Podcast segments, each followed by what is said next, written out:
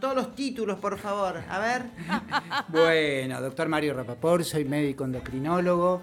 eh, y bueno, títulos están ahí, pero no es lo más importante. Lo importante es el mensaje, así que Bueno. vamos por ahí. Vamos a ver, dejar picando, ¿eh? ¿Qué tema vamos a hablar? Salud, ¿qué significa estar sano? ¿Qué significa... Es un tema de debate, yo sé, pero la idea es esa, es que la gente opine a ver qué significa estar sano, qué significa la salud para cada uno de nosotros. ¿Se comunican con nosotros? ¿A qué número, Pato? 155 950 465 155 155 950 gol. Ay, ya. Bueno, escriban por favor a ver qué es hacer- hacerse cargo de la salud. Y también, Débora, ahora vamos a con el micro de Débora. eh, vamos a presentarla a Débora, eh, Senior Coach Ontológica. ¿Eh? ¿Así está bien, Débora? Débora Valle. Perfecto, Acá estamos. Bueno, ¿qué tema vamos a trabajar? Le, le quiero copiar a Pato esa voz así. Ay, sí. Débora, a Ah, ver, ya a ver cómo me quisiera, ya quisiera yo, pero bueno, es lo que tenemos. Débora Valle, señor coach ontológica. ¿Así te gusta? Me encantó. Soy la Pato 2. Pato, te reemplazo a vos cuando faltes, ¿sabes? Eh, bueno, mira, eh, todos los días, de lunes a viernes, de 7 menos 10 de la mañana hasta las 2 de la tarde, te espero aquí en, eh, en, la, en Radio Gol. hacete cargo. Saavedra 3135. Hacete cargo. No, no, no, mejor no, ¿eh? Mejor este. Bueno, ahí tenemos al señor Gustavo Torres, productor, dueño de Background Lindo estar acá TV. otra vez con Gustavo. Qué facha con esa gorrita, Gus. Pensé que me había abandonado. Ay, ay, ay, la PRI, está Priscila Pizarro también, estudiante de periodismo deportivo. Mejor no hablemos, Priscila, de lo que pasó. Vamos, negro, todavía. Eh, esta es- Y bueno, vamos, vamos, Débora, vamos con lo nuestro. Vamos con lo nuestro. Hacerse cargo. Muchas veces yo voy a tirar esta, A Débora. ver. Y después te dejo a vos. Dale.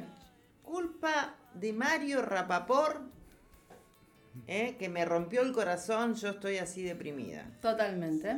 Culpa de mi madre, no logré mis objetivos. Le mando un beso grande a mi mamucha que me está escuchando. Te amo. ¿Existen las culpas? Eh, sí, culpa de Pato, yo este, no estoy haciendo las cosas bien porque no me hace la seña correcta. O sea, todo culpa, culpa, culpa. ¿Y no me hago cargo? Tal cual. Desde chiquititos estamos en esta cosa de poner afuera. ¿Te acordás cuando hablábamos el otro día de que el nenito, ¿no? Corre, corre alrededor de la mesa, mamá le dice, no corras que te vas a golpear, no corras que te vas a golpear. El chiquito se golpea. ¿Qué pasa? Ay, pobrecito el nene, viene la abuela, mala la mesa, mala la mesa. Y así. Y no golpee la mesa usted porque Y golpeo la mesa y se me cayó el celular acá que estamos en vivo en el Instagram. Y entonces, ¿qué pasa? Ya desde chiquito tenemos este chip de que la mesa tuvo la culpa, no yo que corría. Y así un montón de cosas que se van generando.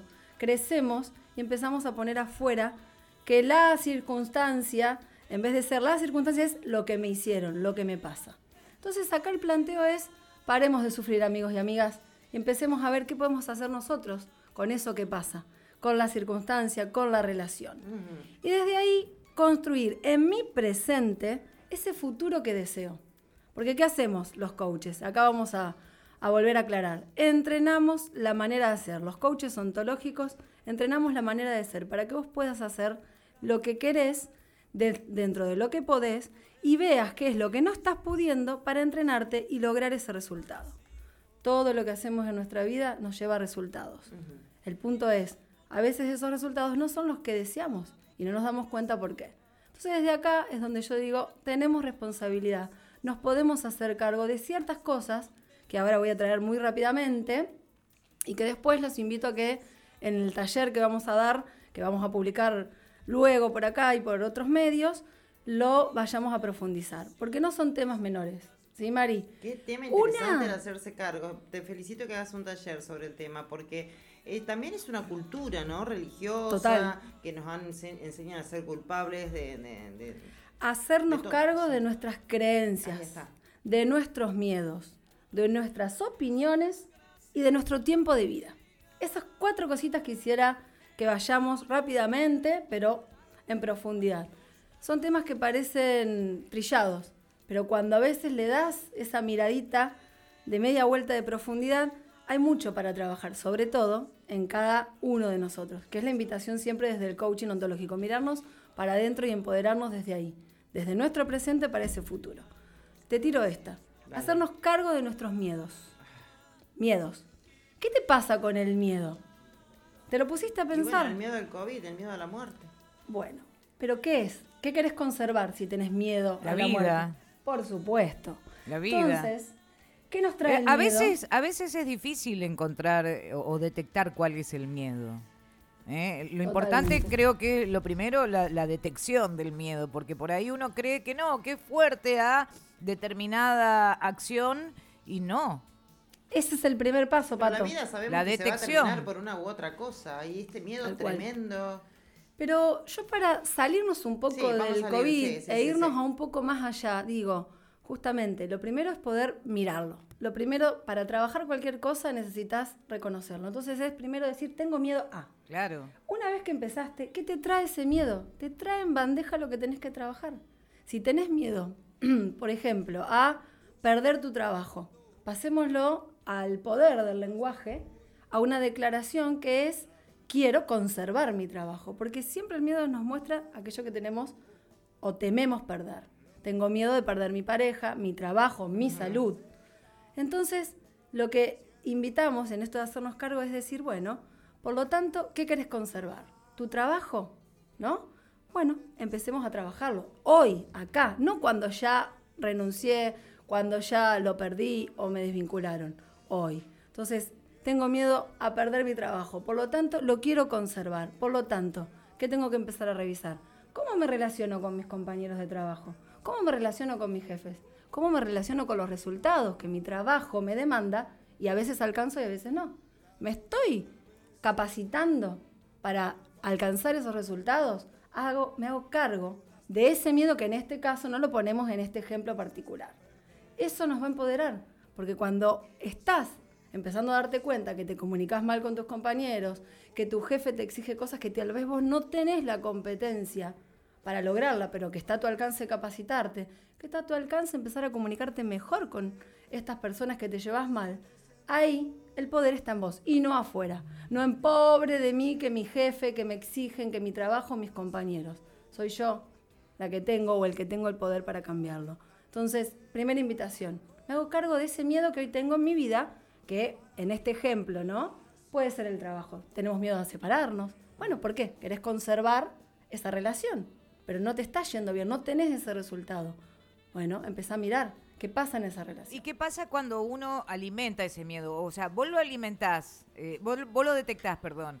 Y, y después decís, a ver, tengo miedo a que se muera mi perro, por decirte un algo Sí, Eh, y, y todo el tiempo, porque a mí me sucede que pienso que va a leo, digamos, mis amigos eh, per- perdieron el perro hace unos días, un perro que yo vi cuando nació, eh, falleció.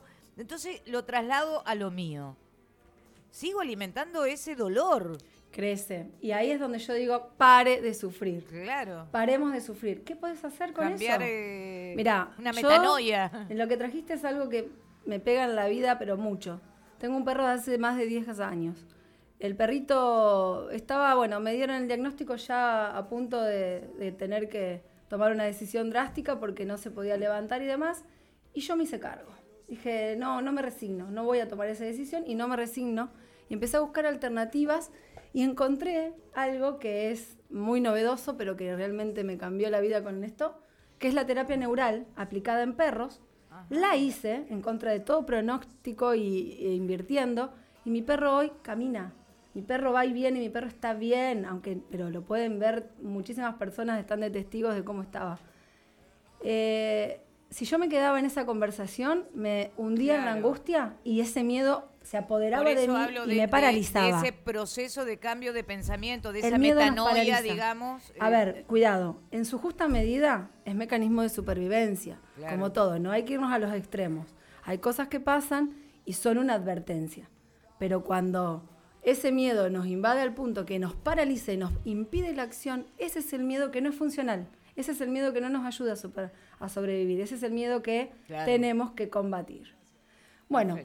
Sí. por ahí con el miedo. Ella, después que pague también la También. consulta. No, no, pero con Pato, por favor, un placer. No, no, vos sabés que, que a mí me gusta mucho todo el tema de, de- de lectura, ¿no? Entonces he leído sobre muchos de estos temas eh, que, el, el enfrentarse, el, el adquirir eh, la costumbre de eh, hacerme a un costado y observarme desde el frente. O sea, antes eh, me hundía, antes decía, no, la culpa de esto. Y hasta que di cuen- me di cuenta eh, que, que no, que uno se observa desde, desde adentro y a veces también es necesario observarse De afuera. desde afuera.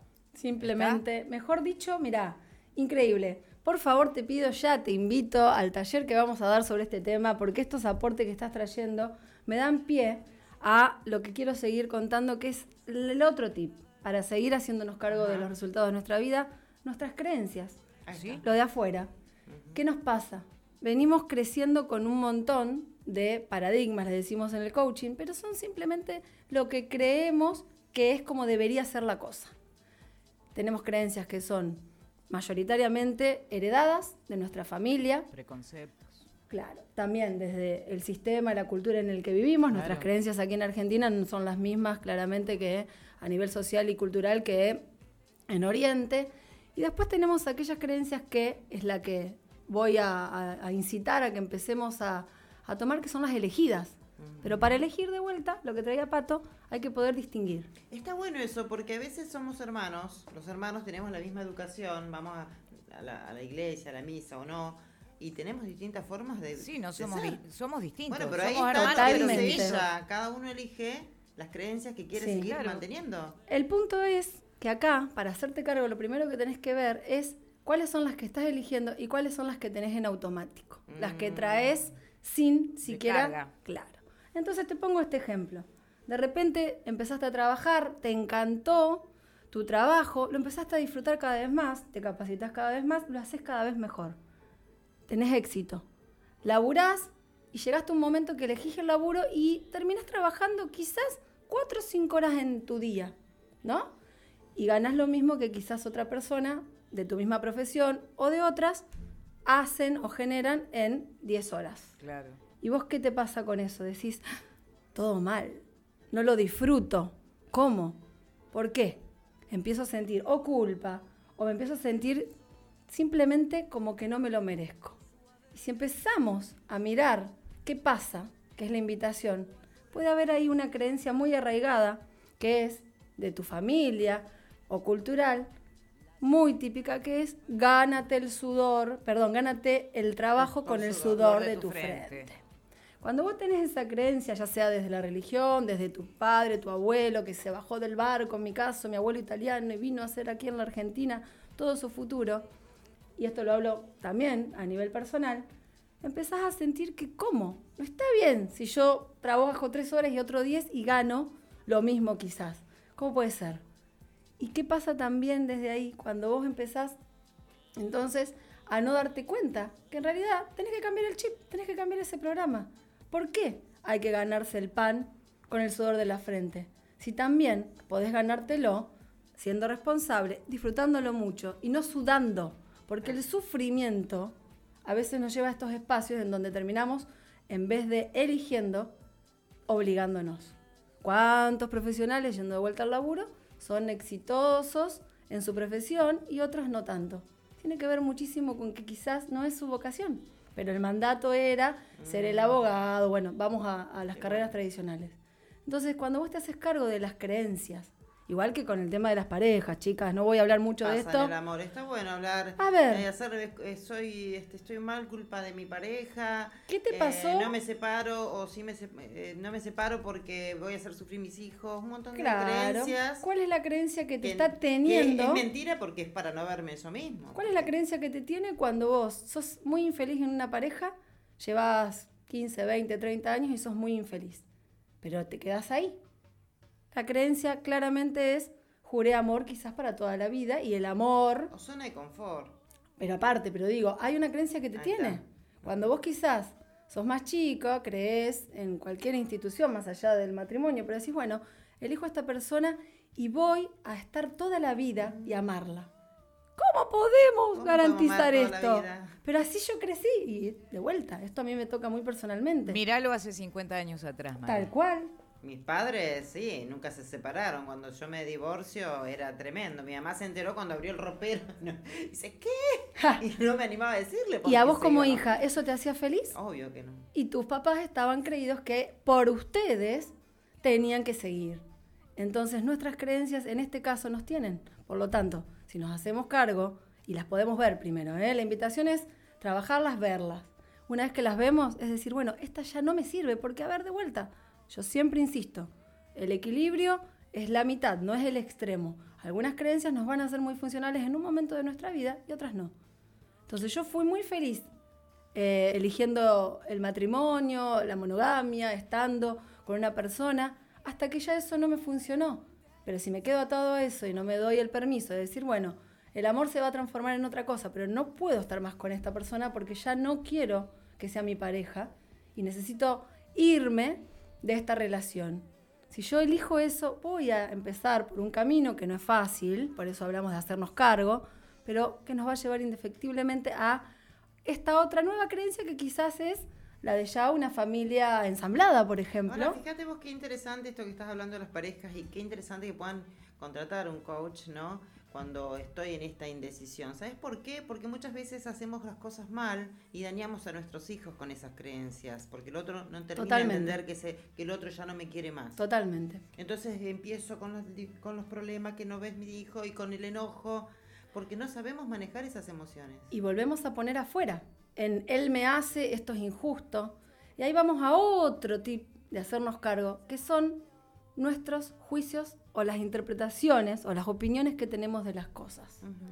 También invito a que nos hagamos cargo de eso, que es ni más ni menos cómo yo interpreto lo que me está pasando. Ejemplo, la separación, ¿no?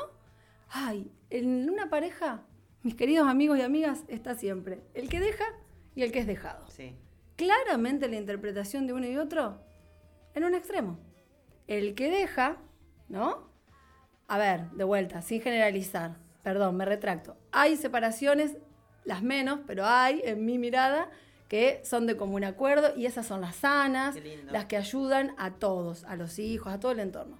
Pero cuando pasa esto, y yendo a un ejemplo para bajar bien a tierra, ¿a qué me refiero con hacernos cargo de nuestros juicios? Pongo este extremo de una separación en donde uno elige irse de esa relación y otro elige claramente quedarse. Solamente lo que interpreta de la circunstancia es lo que lo lleva al sufrimiento o a la felicidad. A ver, el que es dejado juzga que es injusto porque se quiere quedar, porque todavía elige a esa persona, opina que esto no es bueno para su vida. Eso lo lleva indefectiblemente a sentirse angustiado, podemos ponerles muchos nombres, pero no contentos, en malestar. Por lo tanto, sus acciones van a ir desde ahí, porque siempre, mis queridos amigos, accionamos desde cómo estamos emocionando. Entonces, el que es dejado va sufriendo esa separación y tal vez, si no está a tiempo para darse cuenta que también es parte de, queda parado en ese discurso y se cuenta así el cuento. Esto está mal, esto no tendría que ser así, y ahí empieza el Vos me conflicto. prometiste que era para toda la vida. Exacto. Vos sos el padre de mis hijos. Claro. Y Oh, claramente el otro siente se siente, por un lado, culpable, pero también, si se hace cargo de esa separación, porque de alguna forma se dio cuenta que ya no quiere seguir viviendo esa vida porque no es feliz, ¿qué le pasa con la separación? Lo opuesto.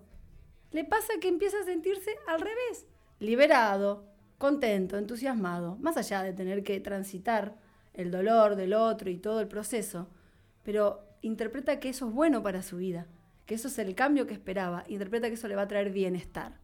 Desde ahí acciona y va a accionar con un emocionar desde la alegría, del entusiasmo, que claramente le va a llevar a otros resultados.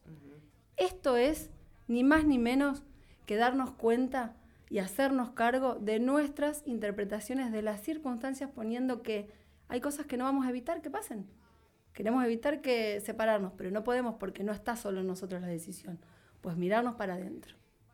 Qué interesante. Y último, para ya cerrar, Sí. Te traigo esto de hacernos cargo de nuestro tiempo de vida. Apa.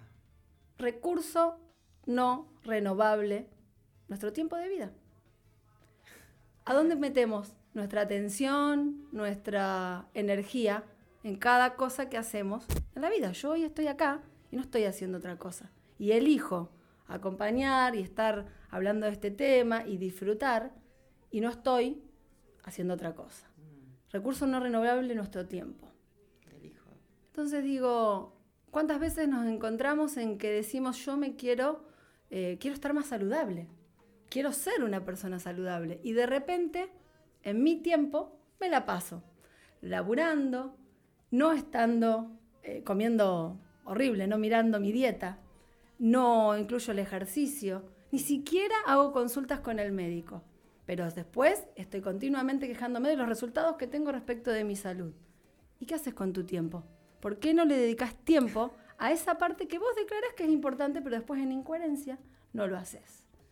Entonces, mis queridos amigos, y con esto cierro, si vamos por más y queremos hacernos cargos y en este presente ocuparnos de aquellas cosas que a futuro queremos tener eh, con mejores resultados, uno de los caminos, entre muchos otros que los invito a que después sigamos profundizando, es esto, mirarnos en dónde ponemos nuestro tiempo de vida que se nos va y no vuelve, por ejemplo con la salud en este momento también tan importante, dónde ponemos la atención cuando opinamos de lo que pasa y de lo que nos pasa, dónde ponemos nuestra, nuestra responsabilidad con las creencias que traemos heredadas y pasemos a elegirlas y qué hacemos con estos miedos que nos paralizan y necesitamos empezar a, a enfrentar y a trabajar.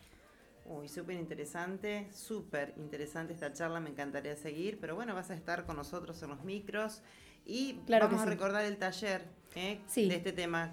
Lo vamos a hacer eh, tan simple como veníamos hablando, hacernos cargo de los resultados de nuestra vida, principio de agosto, en mis redes publicados, en Instagram, eh, coachdebora.valle. Eh, por ahí y después aquí en, la radio misma también vamos a ir publicándolo. Tal cual. Bueno, Débora, te quedas conmigo a todo el programa porque es una mujer emprendedora, forma parte del equipo de la radio. Y bueno, ya vamos a estar con el doctor Mario Rapapor. Vamos a la pausa y también Gustavo nos tiene una novedad de background esta tarde, hoy a las 19 horas, un estrenazo.